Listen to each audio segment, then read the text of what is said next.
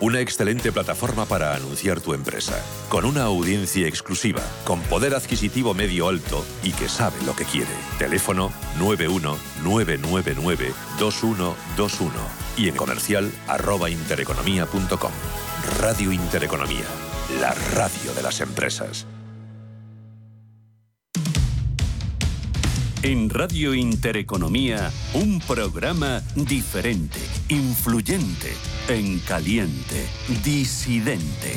Arranca Disidencia Deportiva con Willy Sancho Muela.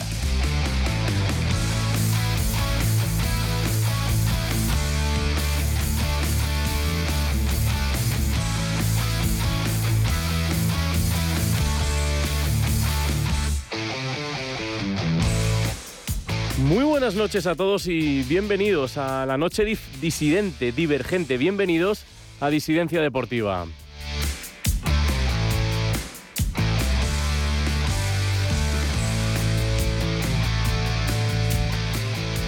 Esta segunda semana del programa en esta primera temporada y ahora vamos a repasar mucho, mucho bueno, mucho que comentar, que opinar y que repasar lo que dejó el fin de semana y lo que viene a partir de, mañana. Pero primero quiero hacer un comentario sobre lo que, ajeno al planeta fútbol, sucedió el fin de semana. Un fin de semana fantástico para el deporte español.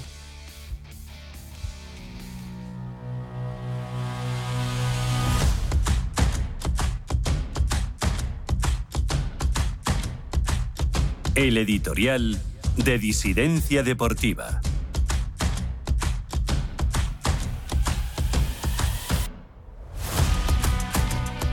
Pues tiene 19 años, que los cumplió el pasado mayo y ha hecho historia.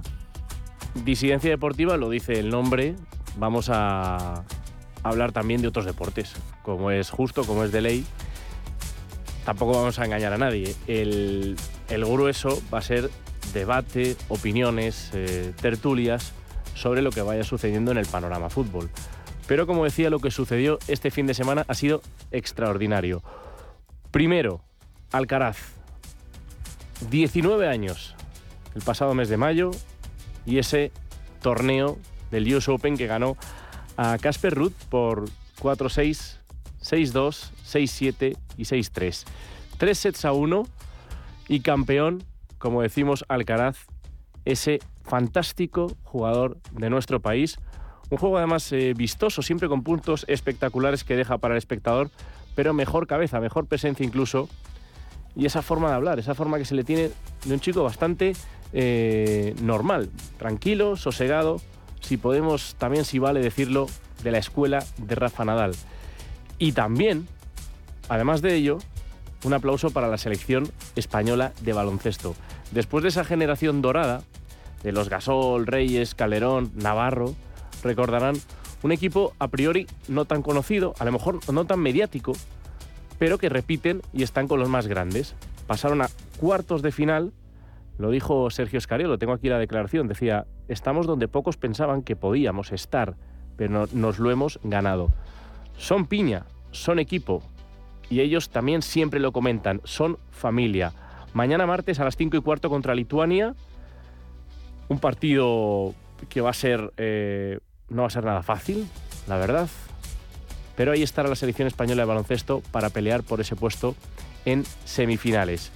Lo dicho, gran aplauso para esta selección que tenemos aquí el, eh, la plantilla con esa estrella que no tan conocida, pero cómo ha brillado, como es Lorenzo Brown, Willy Hernán Gómez, Xavi López, Jaime Fernández, Juancho Hernán Gómez, luego está también Rudy, eh, Hernández o Sebas Saiz. Un equipo que ha conseguido enganchar y bien otra vez a, a los españoles en esa parte del torneo clave, como son mañana los cuartos de final que jugará el equipo y que esperemos logren estar otra vez entre los cuatro mejores de Europa.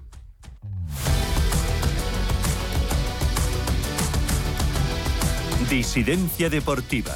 Presenta Willy Sancho Muela. Radio Intereconomía. Mucho que comentar, mucho que, opinar en este primer programa de, la semana.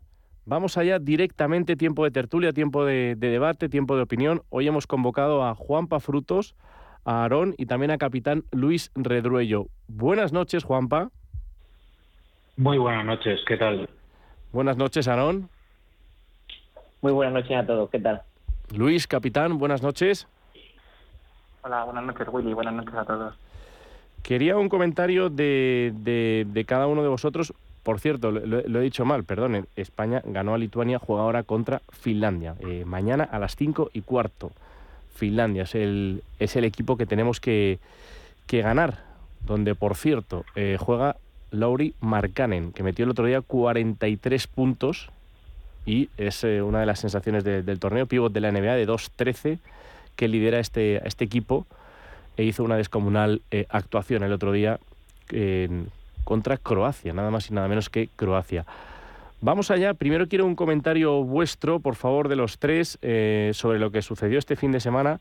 En, primer lugar, de mm, lo que queráis. Si queréis primero Alcaraz, baloncesto. Mm, Juanpa, ¿qué te dejó el, el, polideportivo como fue el sábado y el domingo?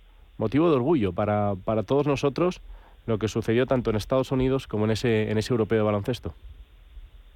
Sí, sí, totalmente. El, estuve viendo ambos partidos, el partido de Alcaraz, que terminó anoche de madrugada, y la verdad que fue...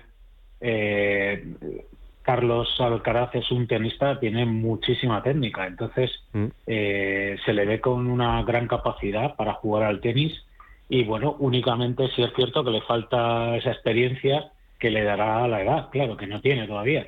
El, saber afrontar determinados puntos y sobre todo, en mi opinión, eh, el tema de, de, tratar, o sea, tiene que, tiene que aprender que, aunque tú no hagas nada mal, el rival te puede ganar un juego hmm. concreto, pues porque, pues porque también estás jugando contra un, un jugador muy bueno. Yo ayer sí que me pareció que en el tercer set se puso o se puso excesivamente nervioso cuando le remontaron el break que había ganado y se le igualaron me pareció que ahí se puso nervioso pero bueno luego fue capaz de, reponerse ante ello jugar un tie break extraordinario en el tercer set extraordinario ganó 7-1 y luego ya el cuarto set sacó a relucir su potencial que es altísimo hmm. entonces yo creo que tenemos una estrella en ciernes está claro hmm. Aaron yo creo que eh, consiguió ya para ser el más joven en llegar a, al número uno con 19 años y apenas cuatro meses es increíble, pero lo que habéis dicho, que no es llegar sino mantenerse y eso es lo difícil porque puedes llegar y luego ya bajar del trono.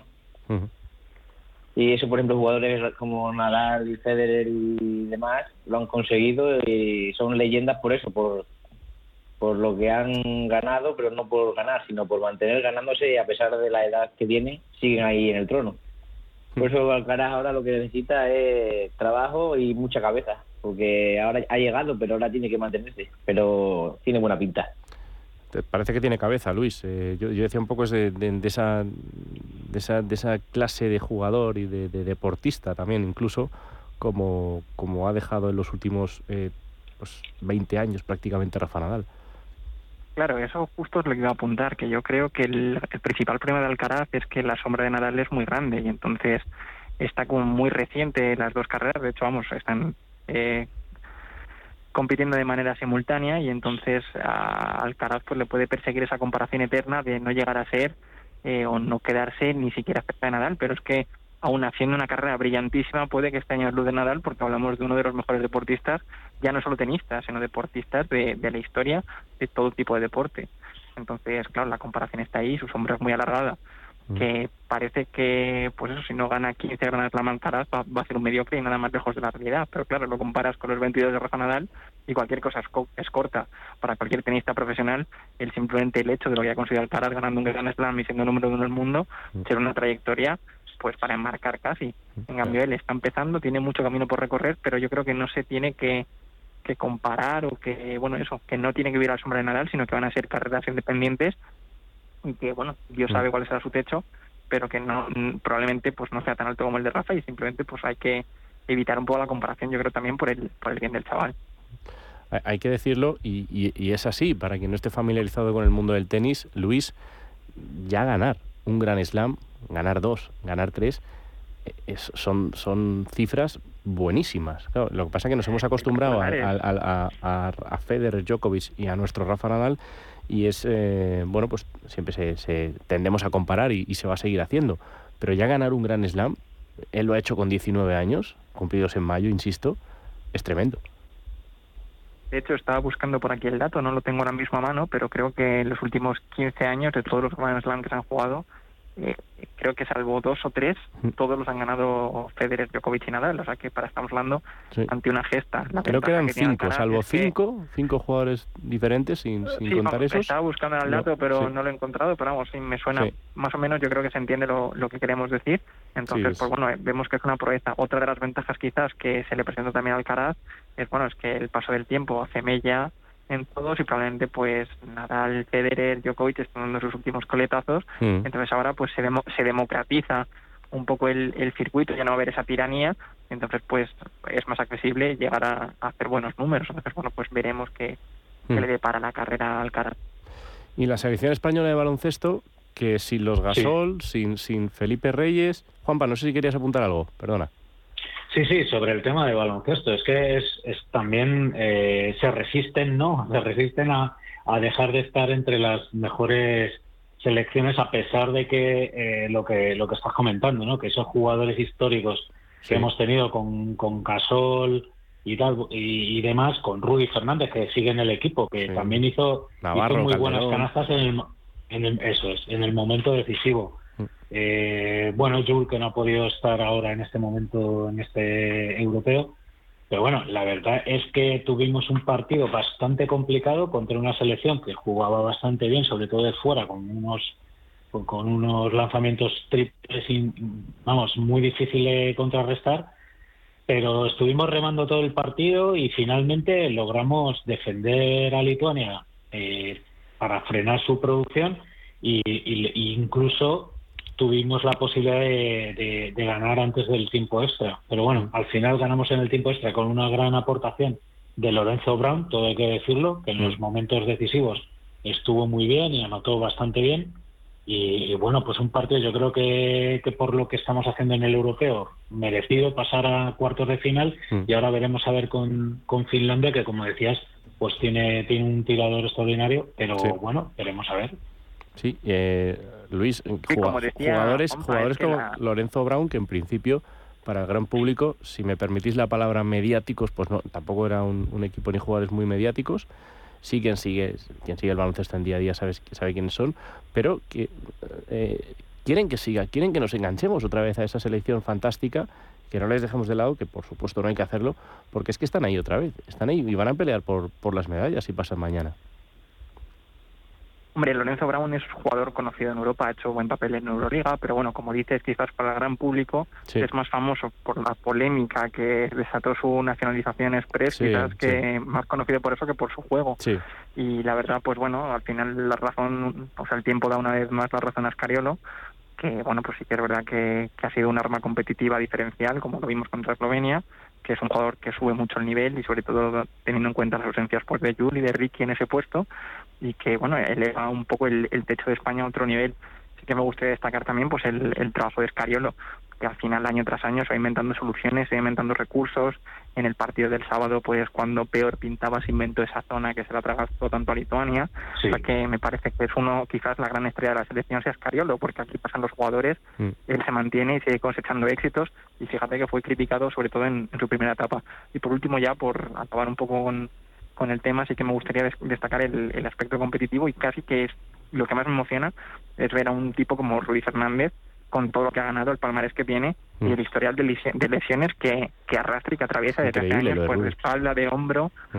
y el tipo sigue ahí y se faja como el que más, el que ganar siempre. A mí la verdad que es una cosa que me emociona mucho mm. y creo que probablemente sin el historial de lesiones que lleva, pues su carrera sería un, incluso más grande, porque yo creo que con los años ha quedado un poco un jugador de rol más defensivo, quizás ha perdido más puntos, la capacidad de penetrar, pero él da sus minutos, cambia el partido como lo cambió el otro día y la verdad es que de verdad me parece totalmente emocionante y de elogiar su capacidad competitiva, su ansia, su colmillo, eh, las ganas de ganar, lo que transmite, lo que contagia. Mm. Es que tú eres un chaval de veintipocos años como estos que están yendo, con la carrera que se ha medio hacer, y ves un tío como Rudy, pues eso, con ese palmarés, eh, esa leyenda que tiene a sus espaldas, esas, ese historial de lesiones, y ves que se deja el alma en cada balón, en cada defensa, ¿cómo no te vas a contagiar tú? es que si no corres te tiene que mirar que te fulmina. Mm. Entonces ese, ese espíritu que, le da y que le añade el equipo me parece digno de, destacar y de, y de bueno y de, remarcar también. Mm.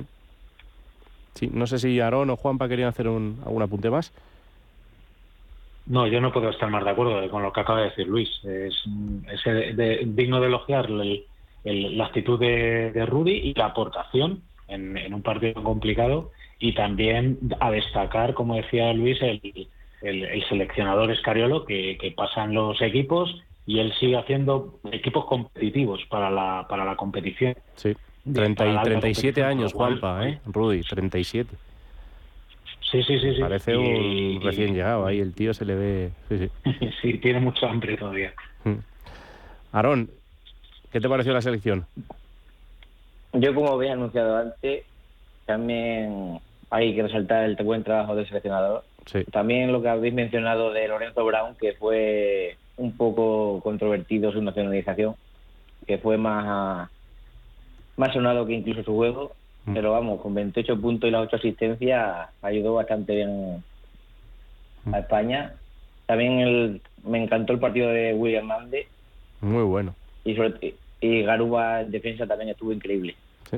Sí, un partido importante. Bueno, eh, repasado esto, toda la suerte a nuestra selección que mañana jugará, como decimos, esos cuartos de final. Esperemos que luego ya vayamos a esa lucha por, por las medallas que nos tiene a todos otra vez eh, pues, eh, entusiasmados y, y, con muchas ganas de, volver a verles y disfrutar de, su juego. Quiero hacer, centrarme en, en, fútbol, hacer un repaso a, la liga. El Real Madrid, Juan Juanpa Luis Arón, sigue con, ese pleno de, de victorias partido incómodo, en, parte ante, ante el Mallorca, jugado este, este pasado domingo, eh, resuelto eh, con varios golazos eh, para, para, verlos y verlos y disfrutar. Juanpa, ¿por qué le costó en algunas fases del juego tanto al, al, Real Madrid?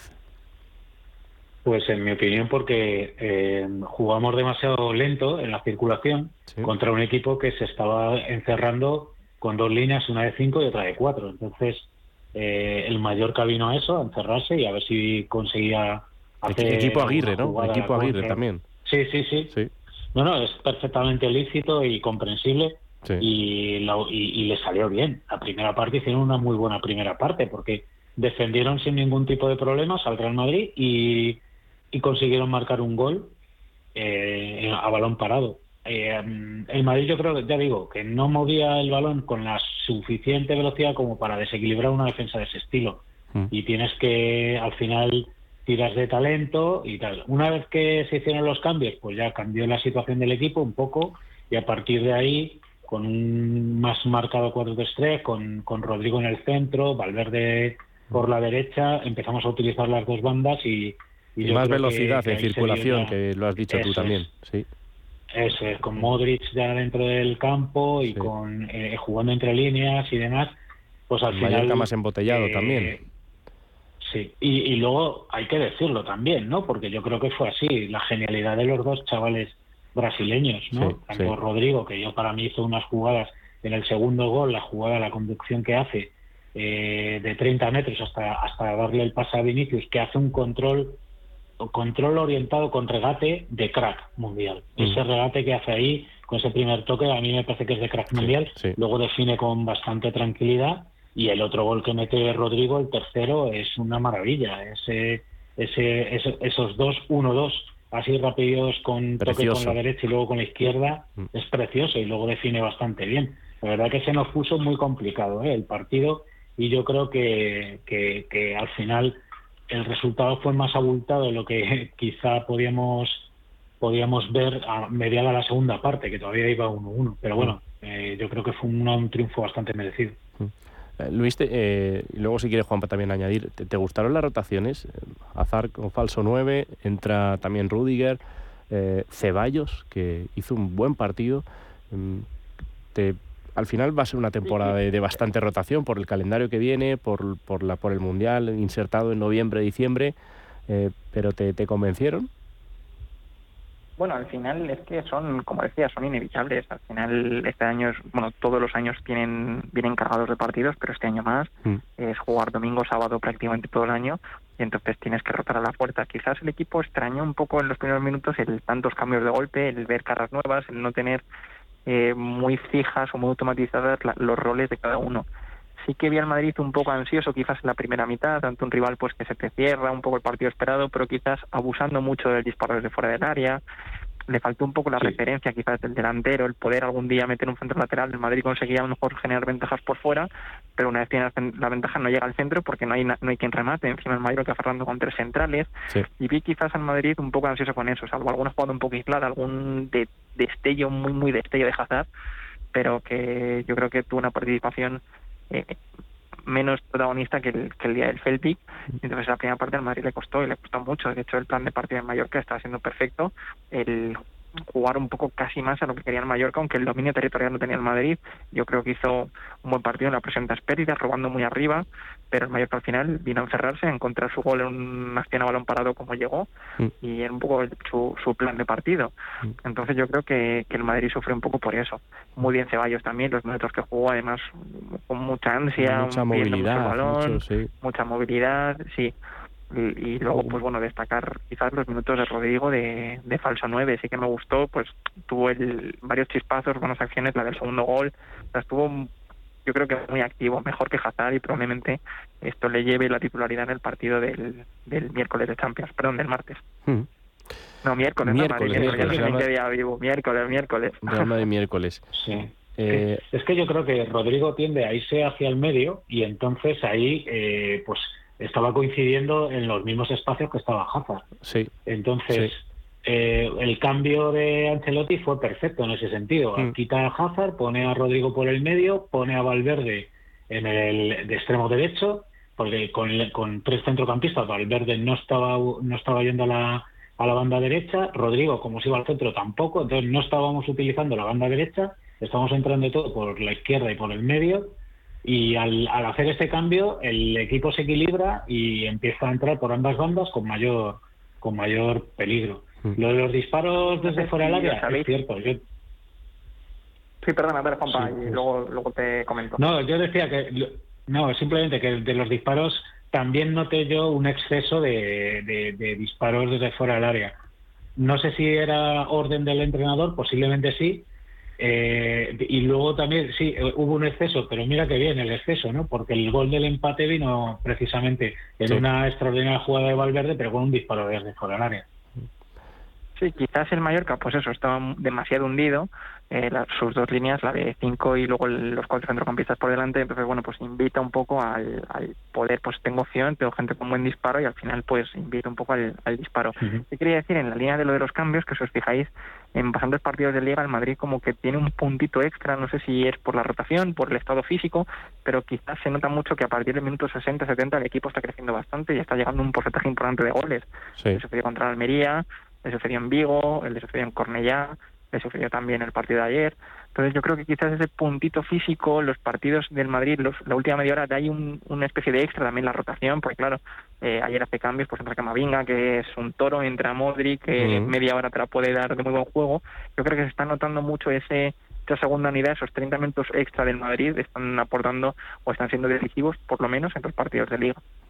Ahora quiero ir con un tema también que, que está generando un poco de polémica. Y Juanpa, eh, bueno, pues como aficionado del Real Madrid quiero también su, explicación y quiero que, eh, que, cuente el por qué, por qué se está dando esto, pero que algunos madridistas ya se han, se han quejado, es luego voy a ir con el tema calor, que, que también poner partidos, por en Getafe se vio también algún incidente con, que le dio a un aficionado, pues es un golpe de calor con altas temperaturas. En el Bernabéu se llegaron también hasta los 34, 35 grados a las 2 de la tarde. Eh, quiero un comentario vuestro de los tres sobre esto, pero Juanpa, también una cosa que se están quejando los madridistas es por qué jugar los domingos. Eh, jugar e, este pasado domingo cuando los otros tres equipos españoles que nos representan en la mejor competición del mundo, la Champions League, el Sevilla, el Atlético de Madrid y el Barcelona, jugaron eh, el sábado. Eh, ¿A qué crees que se debe esto? Eh, si como aficionado de Real Madrid te, te, incomoda y, protestas también ante ello, ¿cómo, Eh, ¿Qué sensación te dejó? Sí, sí, me incomoda, me incomoda bastante porque esto se viene repitiendo en los últimos años. Eh, los calendarios, como sabéis, los pone la Liga de Fútbol Profesional, mm. posiblemente influenciado por las televisiones, eh, posiblemente todo ello influenciado por los contratos de televisión que se tienen fuera de España para, para poner horarios, eh, pues no sé, en China o en Estados Unidos, no lo sé, o en Sudamérica, pero el caso es que hay determinadas cosas que, que yo creo que no se deben no se deben saltar a pesar de a pesar de estos requisitos de los contratos que pueda haber que no lo sé porque en la semana anterior que también era semana de Champions todos los equipos Champions jugaron el sábado bien jugaran el, el martes o el miércoles y sin embargo en este caso pues el único equipo que va a jugar con menos descanso va a ser el Real Madrid estas cosas en este partido pues pues no se nota especialmente porque... Pues, sí, es inicio de temporada, equipos están frescos. eso es. Y hemos jugado contra el Mallorca y el siguiente partido será el Atlético de Madrid. Y, bueno, pues eh, claro, todo esto cuando todo esto se explica porque el problema es porque las semanas tienen siete días. Entonces, como las semanas tienen siete días y no ocho, ¿Mm? pues entonces si, cuando se juega entre semanas pues, o algún partido lo vas a tener que jugar con tres días de descanso y otro con cuatro. Entonces la cuestión, eso le va a pasar a todo el mundo que juegue entre semanas. La cuestión es qué partido juegas con tres días de descanso y qué partido juegas con cuatro días de descanso. Y ahí es donde el que elige es la Liga de Fútbol Profesional y muchas veces elige en contra, creo yo, de los intereses del Real Madrid. Y ese es el, ese es el problema que, que muchos aficionados madridistas venimos viendo. También imagino que en otros equipos pues verán otro tipo de problemas, pero vamos, yo creo que eso ya no, no tenemos nada que elegir, porque me refiero a que hay muchos aficionados culés que se están quejando este año del calendario del Madrid porque vamos a jugar eh, no sé cuántos partidos sin salir de la Comunidad de Madrid, pero es que eso es un tema porque en, la liga Claro, pero es que en la liga hay un montón de equipos de la Comunidad de Madrid. Está el Getafe, el Atleti, el Rayo, mm y, el Real Madrid. Entonces, pues es bastante probable que te pueda ocurrir eso, mm. que en una en un, en un par de meses pues, no, pues te toquen todos los equipos de la Comunidad de Madrid y no salgas de, la, de, Madrid. Ahora, ¿entiendes la, la, queja de, de Juanpa? ¿Cómo te deja? Sí, entiendo lo que dice Juanpa, pero eh, yo creo que la Liga Española últimamente se preocupa más por el aficionado de fuera de España que del mismo España, porque hay horarios que para, por ejemplo, China está muy bien, pero por ejemplo, para un aficionado de España, para ir a los partidos hay horarios que no que no podemos quejar de que estén los campos vacíos, pero tanto los horarios como que nos ponen para desplazamientos y demás, se hace mucho más difícil ir a ver a tu equipo. Sí y es como que se preocupan más por los de fuera que por los de dentro, cuando debería ser al revés, porque por algo la liga... Eh, y en cuanto a los partidos de Madrid, pues sí, es fácil, cada uno tiene su queja, el Barça tiene las nuestras y el Madrid la suya, pero sí, como han dicho, es muy probable que se juegue tantas veces en Madrid porque hay muchos equipos de la Comunidad de Madrid, igual que si pasase, por ejemplo, con equipos de Cataluña, pues a lo mejor se quejarían ellos y nosotros no. Eso es normal. Y luego el tema del calor, Luis, eh, ha habido también, lo, dijo Aguirre, eh, protestó bien en rueda de prensa. Tengo aquí la, la, noticia. Eh, es verdad que el calor afecta, afecta a todos, pero Aguirre dijo, esta derrota no se puede jugar a esta hora porque es un crimen. Hay pausas de hidratación cada 30 minutos, hay beben agua y pueden parar un momento, creo que son dos minutos de, de parón pero jugar a 33, 34 grados en, en, septiembre a las 2 de la tarde, la verdad es que es algo que se podría también revisar. No, parece lo más lógico ni lo más cómodo, luego, pero esto obedece a lo que decía Aaron, que al final se busca un poco más el satisfacer o contentar mediante horarios al aficionado extranjero de países, pues en este caso en China, que sería el que es cuando se podría ver al Madrid en prime time, y a cambio pues el perjuicio de la competición, de que los futbolistas no den un buen espectáculo y del aficionado local que bueno este al que le estuviera pegando el sol ayer a las dos Madrid garantizó que hacía calor. Eh, para mí lo primero que me parece es un fallo organizativo brutal porque ayer, por ejemplo, en Madrid también termina la Vuelta Ciclista a España. Pero es que necesita, si un día, si hay un fin de semana en el que el Madrid tenga que jugar en sábado, es este. Luego ya veremos qué cablas hay porque entiendo que, bueno, pues eso que a lo mejor algún, algún día toca descansar un poquito menos y luego quiero pensar, no he estado a la cuenta, que a lo largo del, de la temporada pues se equilibren los días de descanso. Y bueno, pues te paras a pensar, el Madrid juega en casa, luego juega el miércoles otra vez en casa. Bueno, venga, podemos pensar que, que tenga sentido el juego el sábado, pero si hay un fin de semana en el que no tiene que jugar en sábado, es este. Lo que pasa es que, claro, luego también para respetar pues las horas de descanso le tienes que poner el partido como tarde, tarde a las cuatro y cuarto, que también seguiría siendo un crimen, pues entonces es un es organizativo, es que no, mm. no, no puede ser, no, no tiene ni pies ni cabeza. Mm. No, parece que, que, no se mira bien en, en, los intereses de, de, la liga, del aficionado y más en, en, algo exterior de fuera, que es lo que se quiere vender un poco, se quiere seguir vendiendo, ¿no? El, el, producto de la liga de la liga fuera, Juanpa. Sí, sí, el, si el tema, eh, a ver, la queja nuestra es eh, se entiende que, vas a jugar entre semana y entonces, pues ya digo, un partido lo vas a jugar con menos descanso que. Mm. La cuestión es que eso tampoco se reparte luego. Es decir, por ejemplo, la liga post pandemia, el final aquel de liga, aquellos 11 partidos, eso fue una cosa. Eh, eso fue una cosa bastante curiosa, porque claro, se jugaron todos los partidos comprimidos y ahí el único que entraba en, en aquellos calendarios, el único que ponía calendarios era la Liga de Tebas. Y Tebas que dice que tiene un algoritmo súper sofisticado para hacer los pues el algoritmo lo que hizo fue poner bastante días de descanso al Madrid que Barcelona, por ejemplo. Entonces, claro, cuando tú te estás jugando una competición contra un rival tan fuerte como el Barcelona y, y, cuentas con en 11 partidos, en 11 jornadas, más que en 11, pues sí, en 11 jornadas, cuentas con, creo que fueron entre 4 y 5 días menos de descanso, pues la verdad que es bastante significativo.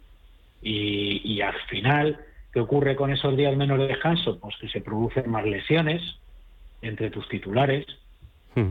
eh, al final puedes rotar menos, al final, porque claro, tienes menos jugadores disponibles, al final, como no, como no puedes hacer esas rotaciones, tus jugadores nuevamente tienen más riesgo de lesión, y al final también llegan más cansados los partidos y parece como que no tienen esa frescura que muchas veces se necesita contra equipos que se te encierran atrás. Hmm. Es, significativo, son lesiones y es menor frescura. Cuando ya la competición, cuando se mezclan competiciones, eh, está la Copa del Rey o la, o la Champions, eh, aquí es más significativo porque la Champions, los horarios se establecen de, con mucha antelación. Nada más que se hace el primer sorteo de la fase de grupos, se conoce ya perfectamente el horario y, el día que se va a jugar cada uno de los partidos de la fase. En, eh, en, el sorteo que se hace después de octavos, cuartos y demás, también se llegan a conocer con bastante antelación los partidos cuando se van a jugar. Entonces, lo que no se sabe, lo que no se sabe hasta el último momento es el horario, es el día y la hora a la que se juega un partido de liga. Eso mm. se sabe como mucho con dos semanas de antelación, en ocasiones menos. Mm. Y ahí es donde está el problema. Si, eh, si se hiciera como la Premier League, que los horarios se ponen al principio, cuando se hace el sorteo del calendario y demás, pues no hay nada de lo que sospechar. Porque se hace el sorteo, te ha tocado en este día, en esta hora, y ya está, es lo que te ha tocado. Pero cuando, cuando es eh, la liga que dices Tebas, que es con un algoritmo, que te va poniendo los horarios en función 15 días antes de cuando se produce un partido, en esos 15 días antes tú sabes cómo está el rival, el Real Madrid o del Barcelona, en este caso del Atlético de Madrid. ¿Cómo está el rival? ¿Cómo, eh, cómo de apurado vas en cuanto a lesiones? Y eso, desde mi punto de vista, es muy significativo a la hora de elegir un, un descanso u otro para un equipo, un horario. Hablando, Juanpa, hablando también un poco eh, para que no estén todos estos temas, eh, que no digamos que detrás de las plataformas, de las operadoras televisivas, no hay mucho, digamos, mucho amor por el madridismo, podemos decir también ahí. ¿no? Es un poco también tu sospecha y la sospecha de muchos madridistas. Eh. Sí, esto se quedó un poco en el chascarrillo aquel de Mourinho, si os acordáis. Sí, sí, sí. Mourinho dijo que que, a, mí, no me engañan, vino a decir, a mí no me engañan, no me engañan, yo sé quién pone los horarios. Mm. dijo Mourinho, los horarios los pone Roures. Se refería a Roures, que para quien no conozca a Roures, si lo puedes explicar en dos líneas. Claro, es el, el, dueño de Mediapro, que es quien pone, quien hace las retransmisiones y quien pone, ponía, por lo menos, el dinero de, la liga, ¿no? Reconocido aficionado barcelonista. Claro, acordaos algún episodio curioso como que el Barcelona jugó, vamos, como que un clásico se jugó un lunes, porque el domingo iba a haber unas elecciones a la, a la Generalitat de Cataluña, el, partido se jugaba en Barcelona, el domingo no se podía jugar por, esas elecciones porque podía haber problemas de, de orden público y no quiso jugar el Barcelona el sábado, el Barcelona de Guardiola, porque venía de jugar el miércoles en Champions contra el Panathinaikos, creo que era. Sí. Un partido, pues un partido menor, en principio, de Champions para aquel grandísimo Barcelona, jugar el miércoles en Grecia y luego jugar el sábado en, en Barcelona contra el Madrid. Pues bien, para que veáis que es importante el tema de los calendarios, Guardiola se negó a jugar con tres días de diferencia. Se negó, porque él venía de fuera, venía de Grecia, iba a llegar de madrugada, iban a llegar con poco descanso, etcétera, etcétera. Bueno, pues, y, entonces fue Roures el que dijo, bueno, pues entonces se juega el lunes, que fue el primer y único clásico que se ha jugado el lunes. Sí. Para que yo es, tratar de explicar lo importante que es esto de los calendarios, por lo menos para Guardiola, eran importantes. Pues bien, cuando se quejó Mourinho, eso se convirtió en un chascarrillo. Que lo, todo lo que acertaba a decir la prensa era eh, ¿qué más da si todos juegan contra todos y todos tienen que... Ya, ya, pero no se trata de que todos no jueguen contra todos, se trata de con qué descanso juegas. Hmm. Y eso nadie lo analizó. Y entonces a partir de, entonces nosotros, a partir de que lo viste la Mourinho, nos, nosotros sí que lo hemos estado analizando. Y sí que se produce una serie de repetidas veces este tema de jugar con menos descanso que nuestros rivales. Y, y como digo, es importante de cara a las lesiones de cara a, la frescura con la que afrontan los partidos. Mm. Eh, me voy a ir a publicidad, pero antes no sé si Aarón, desde el lado barcelonista, quiere, quiere anotar algo, quiere apuntar algo, si quieres rebatir algo que ha dicho Juanpa eh, sobre el calendario que siempre trae cola y, al final, pues que es importante también tener a lo largo de la temporada más o menos días de descanso y de separación entre cada partido. Sí, eh, respecto a lo que ha dicho mi compañero, que tiene razón, deberíamos tener el ejemplo que tiene la Premier, porque así mm. ninguno podría sospechar nada y debería ser así. Te honra decir eso, ¿eh? Yo es que la verdad que, por ejemplo, todos conocemos a Guardiola que cuida el dedillo todos los detalles, todos los descansos, todo... Guardiola lo conocemos todos, sabemos que el gran entrenador que es aparte de cuida tanto el entrenamiento como las rotaciones y tiene razón en que no es lo mismo tener un día más de descanso que tu rival que tener uno más. Mm. Mm. Y todavía nos queda también mucho por aprender de la premio, que Tebas no quiere llegar a eso, pero... Bueno, parece que están en otro, casi en otro planeta, Luis, ahora, ahora mismo, con las diferencias económicas, presupuestarias, de fichaje, es, es, la realidad, tampoco pasa nada por, por, por aceptarlo, ¿no? Sí, bueno, pero ya no es solo, además del nivel organizativo, es que bueno, también partimos de la, que la Premier tiene una ventaja fundamental, que bueno, todos los países de la Commonwealth que han sido colonia británica, pues al final tienen mucho poder, o sea, tienen muchos más eh, usuarios potenciales que están interesados en, en ese, en ese en esa liga. Además de que la mayoría de clubes de la Premier pues tienen detrás un, un dueño multimillonario, rico, jeque, etcétera, con gran poder adquisitivo que mete o insufla mucho dinero, que eso también hace eh, que el hecho de que el Nottingham Forest o el Brighton de turno meta mucho dinero no es que sean clubes que estén mejor gestionados, que puede ser, o sea, podría ser debatible, sino que al final eh, no están tan penalizados al fallo como puede ser aquí en España el, español o el Cádiz o el Rayo de turno no puede hacer una inversión de ese dinero sin el riesgo, o sea, y si le sale mal, pues prácticamente se carga el equipo. En cambio, pues allí hay un respaldo detrás, son propietarios que quieren meter dinero y que, bueno, que además lo, consiguen y que son capaces, pues bueno, de inflar también un poco el mercado. Eso mm. al final, pues va un poco en detrimento de todos, porque al final, pues lo que estamos viendo aquí, que el Sevilla tiene que vender sus centrales titulares a equipos de media tabla de Inglaterra. Bueno, en caso de Cundé no, pero vamos, de, hablo de Diego Carlos. O viene a por el Wolverhampton a por Guedes, al final, pues bueno, la liga al final pues pierde mucho poder, mucho talento, porque al final el futbolista tiene una carrera corta y breve, y entiendo que bueno que se te llama el Madrid o el Barcelona o el Atlético en un hipotético caso, puedes sacrificar el perder una parte o un peor contrato a cambio de tener una mayor gloria deportiva o estar en un equipo de mayor talante, pero entiendo que en, un escalón inferior pues prefiera el, ganar un buen sueldo, porque al final la carrera de los futbolistas es corta, bueno, y como haría cualquiera de nosotros en su mercado laboral. Mm. Mañana, si a cualquiera de nosotros le llega otra empresa que le duplica o le triplica o le cuadruplica el sueldo, pues mira, es que a lo mejor no hay color.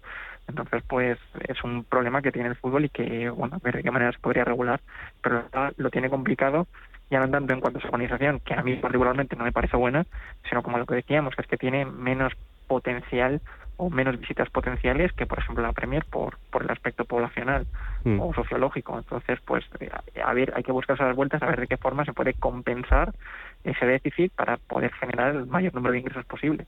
Mm. Vamos a ir una publicidad y a la vuelta eh, quiero un comentario también de, lo que hizo el Barcelona, que, que, vuelve a estar fino, goleada al Cádiz, aunque no fue lo más llamativo por lo que ocurrió ahí, ese, susto que, hubo en las gradas. Ahora comentamos también el Atleti que coge solidez en Liga y preparan estos dos equipos. Eh, viajan a Alemania, eh, viajarán hoy para jugar mañana esos dos partidos de Champions League. Nada, enseguida regresamos después de breve, breve bloque publicitario. Hasta ahora.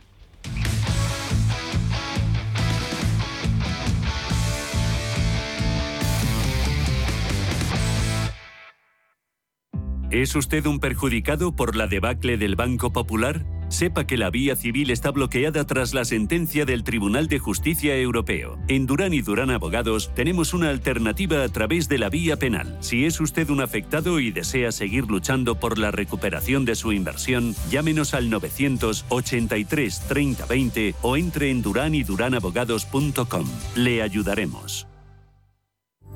La Hora de Miguel Ángel es un programa dedicado a la salud y la prevención de enfermedades. Con un lenguaje claro y sencillo, te explica cómo llevar una vida saludable. Todas las noches a la una y media de la madrugada en Radio Intereconomía.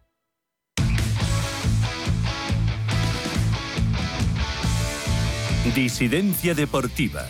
Radio Intereconomía. Luis, el, el Atleti también goleó, el, fin de semana. El Celta, 4-1, coge moral porque tiene un partido eh, muy importante. Mañana viaja a Alemania, como he dicho. Bayern Leverkusen, Atlético de Madrid. Se coloca además sexto ya en una posición, eh, bueno, de las de arriba de, la tabla. Eh, ¿Cómo ves ese partido? Porque de ganar, después de, ese triunfo agónico, emocionante, contra el Oporto, ya serían seis puntos, encarrilaría bastante esa, esa clasificación tan pronto, pero serían seis, seis puntos ya, ya alcanzados. Y sobre todo el Atleti lo que necesitaba era un poco pues coger confianza tras las malas sensaciones de los últimos partidos. Si quitamos el partido de la primera jornada contra los Getafe, el resto pues como que le ha costado bastante, partidos más bien espesos, con resultados cortos, entonces bueno, eh, quizás necesitaba un poco esta borrachera de goles para bueno calmar un poco también el run run, que de hecho lo comentábamos el, el miércoles en el programa, que el, incluso el Cholo fue fue pitado con el cambio de Yao Félix, que luego no salió bien, el Atlético ganó, pero bueno, que quizás por la afición ya empieza a estar un poco cansada porque ve que hay potencial, pero que no se acaba de mostrar en el campo. Entonces, bueno, esta victoria yo creo es un poco balsámica para poder afrontar lo que viene. El Leverkusen, que cayó sorprendentemente contra el Brujas en la primera jornada, en casa tendrá que dar un, un, lo de pecho, apretar, poner un partido complicado al Atlético, porque si no sus opciones, sus opciones pues se van a ver bastante mermadas. Mm. Entonces, partido complicado el que le espera, pero bueno, yo creo que el, Atlético tiene potencial para, para sacarlo y de, y de ganar, pues le pondría una posición muy ventajosa en el grupo. Mm. Suerte al, Atlético de Madrid mañana, recuerden, después de, de, ese partido y del del Barcelona, aquí en Radio Intereconomía Disidencia Deportiva Especial Champions.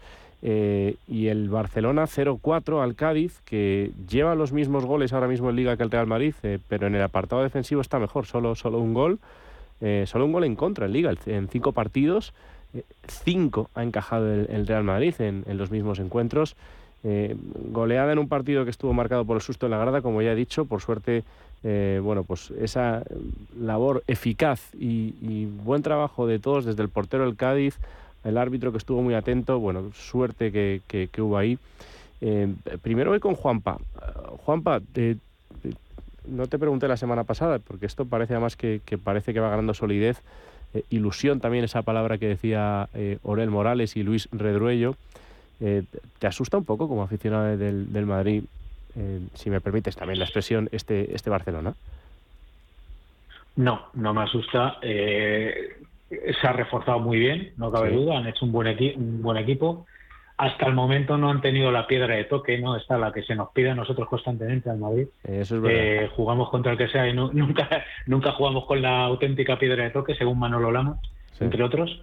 Eh, el Barcelona en realidad todavía no ha tenido ninguna piedra de toque, pero es cierto que está jugando bastante bien. Juego en el Sevilla, pero bueno, Sevilla el Sevilla está en horas bajas. ¿no? Sí, tampoco es un... no sé. Y le creó problemas, ¿eh? En la, sobre todo en la, en la primera parte tuvo ocasiones de gol y tal. Por eso digo que, en fin, en la piedra de toque la vamos a ver esta semana. Esa está clara, que es el Bayern de Múnich, ¿no? Eso ya es un equipo de los grandes de Europa. Ahí se va a ver, crees, el nivel del Barcelona.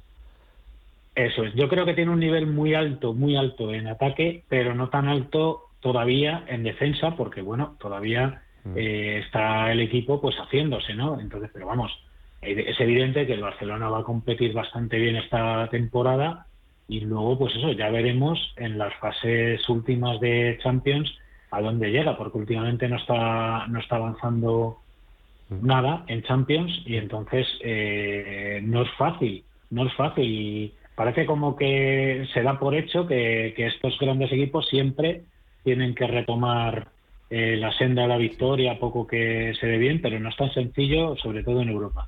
En la liga, la verdad que eh, la liga española ha perdido muchísimo, mucho. No, no estoy hablando ya, o sea, el Madrid y el Barcelona con la plantilla que ha hecho este año tienen un nivel bastante alto, pero es que el resto de equipos eh, yo creo que no tienen ese nivel. Entonces va a ser una, hay muchos muchos partidos creo yo que van a ser bastante fáciles para Madrid y Barcelona y solamente equipos como el Atlético de Madrid, Villarreal, Betis, yo creo que está bastante bien. Y alguno más que me deje, pues, eh, pues pueden poner en alguna dificultad, pero, no, no, es, no va a ser lo. Sí, el nivel general es, es, mucho más bajo. El nivel ha bajado. Aarón, ¿te gustó el Barcelona contra el Cádiz? Sí, la verdad me gustó, aunque empezó algo flojo, porque el Cádiz al principio tuvo varias ocasiones, mm. pero eso tiene que ver porque todavía Xavi está intentando cuadrar su defensa, porque como habéis dicho antes, está muy bien en ataque, en ataque todos se entienden y tiene facilidad para marcar, cosa que el año pasado era imposible. Sí. Pero Xavi todavía no tiene su defensa titular recha, ya que jugó Pique su primer partido, mm. probó con Bellerín, sigue probando con Valdea a la espera de Marco Alonso. Está, la delantera está muy cuadrada ya, se sabe los titulares y los suplentes, pero la mm. defensa todavía cuesta. Que también hay que recalcar el nivel de 3 de esta temporada, que el año pasado la mayoría de los tiros iban dentro. Mm. Es que eh, es, es, lo que lo que habéis dicho los dos también. Eh, Luis, lo que hay, que está muy bien, más ahora la incorporación en la que parece la línea un poco más, no sé si floja, pero un poco más coja, que van a incorporar el Barcelona a dos buenos laterales, como son Bellerín y como es Marcos Alonso. Eh, esas dos piezas más lo que hay, más eh, una delantera potente, eh, bueno, hace, conforman al final por lo menos un once muy competitivo. Claro, sobre todo, pues lo que decíamos con respecto al partido del Madrid, las rotaciones, es que este año necesitas tener una plantilla bastante amplia porque juegas miércoles, sábado todos los días, porque necesitas recursos, porque al final si tu núcleo son 12, 13 jugadores, al final los vas a quemar. En cambio, de esta forma, pues el Barcelona sobre todo ha apostillado, además de, bueno, el gran fichaje de Lewandowski y Koundé, que yo creo que son realmente los top, pero yo creo que ha fichado mucha clase media. Bellerín, Marcos Alonso, Traciña, es gente pues de equipo para hacer un bloque de 15, 16, 17 jugadores que sean importantes, que tengan minutos. Y bueno, que sí que es verdad que contra el Cádiz le costó, yo creo que un poquito de menos a más el, el Barcelona, eh, de menos a Lewandowski, echó de menos a Pedri también, no fue capaz en la primera parte, yo creo que se espesó un poco y no fue capaz de, generar todo el peligro. Pero bueno, el, el martes tiene, bueno, mañana tiene la piedra de toque importante contra el Bayern, un Bayern que viene un poco, yo creo, no sé si tan fiero como lo esperábamos, empezó la mm, temporada de manera... Sí, pero es una prueba de nivel. Sí, hombre, está claro, empezó arrasando, ahora lleva creo tres empates consecutivos en Bundesliga, pero bueno, es una piedra de nivel porque, pues, porque hablamos, una gran noche de Champions y más un poco con lo que a Barcelona le han costado en estos últimos años las salidas eh, lejos del Camp resultados difíciles de, encajar y de digerir, y entonces, bueno, es un poco el ver si realmente esos fantasmas del pasado se han eliminado por completo o si por el contrario, pues sigue estando la sombra del proyecto anterior ahí. Hmm. Me voy a cerrar con Juanpa y con, con Aarón. Un, par de preguntas que os quiero hacer. Bueno, primero una, una reflexión, Juanpa. Eh, te quejabas, o se te veía bien claro un poco el, eh, con un tono de sarcasmo, cómo eh, se está poniendo en, bueno, ya ha cambiado el, el, modelo Barça, el modelo del, toque, de esto que tanto ha defendido Xavi Hernández en, en su etapa de jugador, incluso después. Ahora parece que, le, que, que, se conforma con ese juego más directo, incluso vertical, de dos, tres toques y plantarse en área. Ese juego que él tanto ha criticado. Si me lo permites, lo voy a leer en tu red social, en tu perfil donde te siguen miles de personas en, Twitter, se te, se te veía muy claro y decías, menudo desahogado es Xavi, el mismo que nos decía que, que jugábamos al error rival, ahora es aprovechar los espacios que te deja el rival. Son pura propaganda. Eh, parece que ahora sí que vale ese juego directo, Juanpa, y, se puede también ganar de, esa, de esa manera. Es que, claro, es que para los que no sean madridistas, eh, eh, la turra que nos dieron con el juego, sobre todo en tiempos de Mourinho, donde Mourinho jugaba precisamente a, lo que hizo el otro día el Barcelona y que Xavi eh, pues le gustaba tanto, que son lo que son transiciones rápidas. Es decir, si yo soy capaz de robar mientras el equipo rival se está desplegando, eh, le pillo sin estar cerrado atrás y es la forma más fácil de meter un gol, porque le voy a pillar con muchos espacios y va a ser más fácil que en dos, tres pases me, tenga una ocasión clara para, para meter gol. Eso, en el, eso, en tiempos de Mourinho, era jugar al error del rival. Hmm. Y eso era de equipo pequeño. Y eso era que el Madrid no podía jugar a eso, porque tenía que jugar a lo que nos decía Xavi y otros que tenía que jugar, que era jugar a tocar y tocar y tocar y tocar y tocar y tocar y tocar y luego tocar y el plan B era seguir tocando, tocar, tocar, tocar, tocar. Eso era, eso era el plan. Y ahora resulta... Y ahora vale otra cosa ya también. Vale, ya vale otra cosa, que es lo que hacía el Real Madrid Mourinho, lo que llevamos haciendo el Real Madrid, jugamos a todo. Jugamos a eso, jugamos a tener el balón, jugamos a echarnos atrás si hace falta, jugamos a todo. Mm. Y eso no se valora nunca, que sepamos jugar a todo. Jugar, a, jugar a ganar. a ganar, Juanpa. Vaticino que, en vaticino que en dos tres meses los inventores del juego de transiciones van a ser ellos. Mm. Porque eh, es un equipo que necesita necesita este este tipo de, propaganda, necesita que se diga que son los mejores jugando. Y entonces ellos mismos lo pues, pues, promocionan su juego siempre, sea el que sea. Si es a la contra, como con Luis Enrique, pues pues era el ADN Barça, ahora sigue siendo el ADN Barça con, mm. con Xavi. Ya se veía obvio que con, con Neymar, Luis Suárez y Messi jugaban bastante a la contra. Yo recuerdo un partido en Leganés, donde el mm. Barcelona jugó a la contra. Y entonces ya no se dijo nada. ¿Por qué? Porque lo que importa es ganar. Y el Barcelona aquel partido lo ganó y de goleada. Y ya está. Y lo demás son cosas que a unos te gustarán más un sistema, a otros te gusta más otro, pero al final son gustos. Lo importante es jugar bien el sistema que juegue. Por ejemplo, el Atlético de Madrid pues ha estado durante algunas temporadas con Simeone jugando muy bien. Mm. Un sistema feo, sí, pero muy bien jugado. Lo decía Ramón el otro día, y aquí me gustó mucho esa frase. Se puede jugar bien, se puede jugar feo. Juanpa, me gustó lo que dijo, ¿verdad? Eso es. Puede jugar bien y feo, ¿no? Tampoco...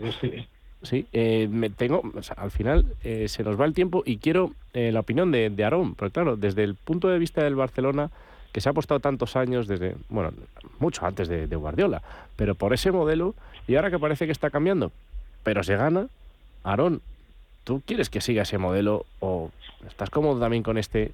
¿Qué tienes que decir a lo que ha dicho Juanpa? Yo es que la verdad comparo este Barça con el de Enrique, sin duda, pero porque ahora sí hay jugadores para hacer esto y no como el año pasado anterior.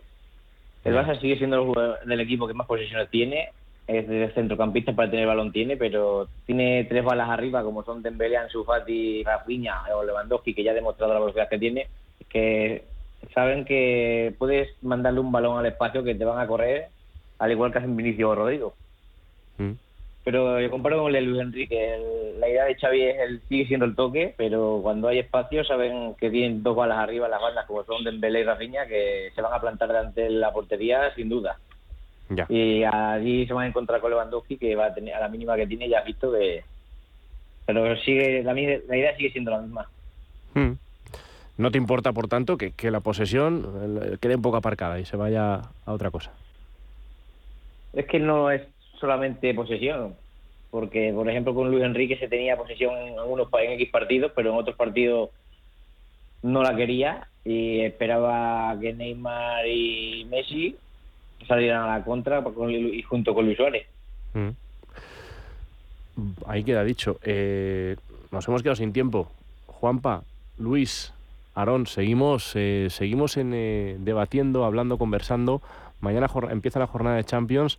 Importante esos partidos que tendrán en Alemania el Atlético de Madrid y el, y el Barcelona. Gracias a los tres y seguimos en últimos finales, compases ya de, este programa de lunes de Disidencia Deportiva. Gracias, un abrazo. Hasta una porra, nos un abrazo a todos. Para el resultado. Un abrazo. Un abrazo.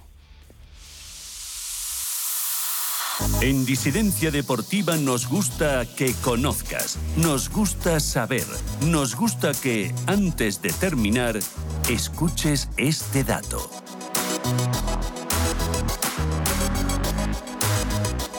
Pues habla y muy bien del Mallorca, el equipo que perdió goleado contra el Real Madrid el pasado domingo en el Santiago Bernabéu, pero miren, el, gol que encajaron de, por parte de, de, Valverde, el Real Madrid, fue el primer gol en jugada que recibió el Mallorca desde la pretemporada. Solo les habían marcado de penalti.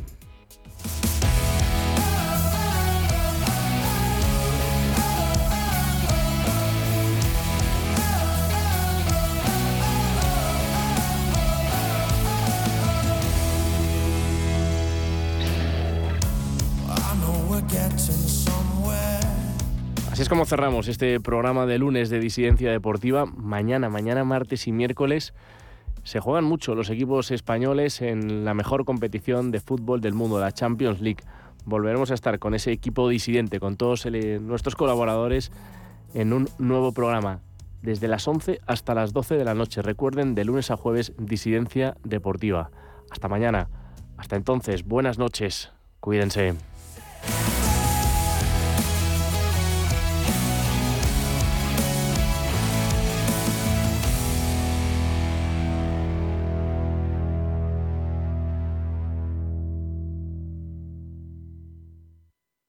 Si nos escucha, tiene el dial de su receptor en una de las emisoras de Radio Intereconomía.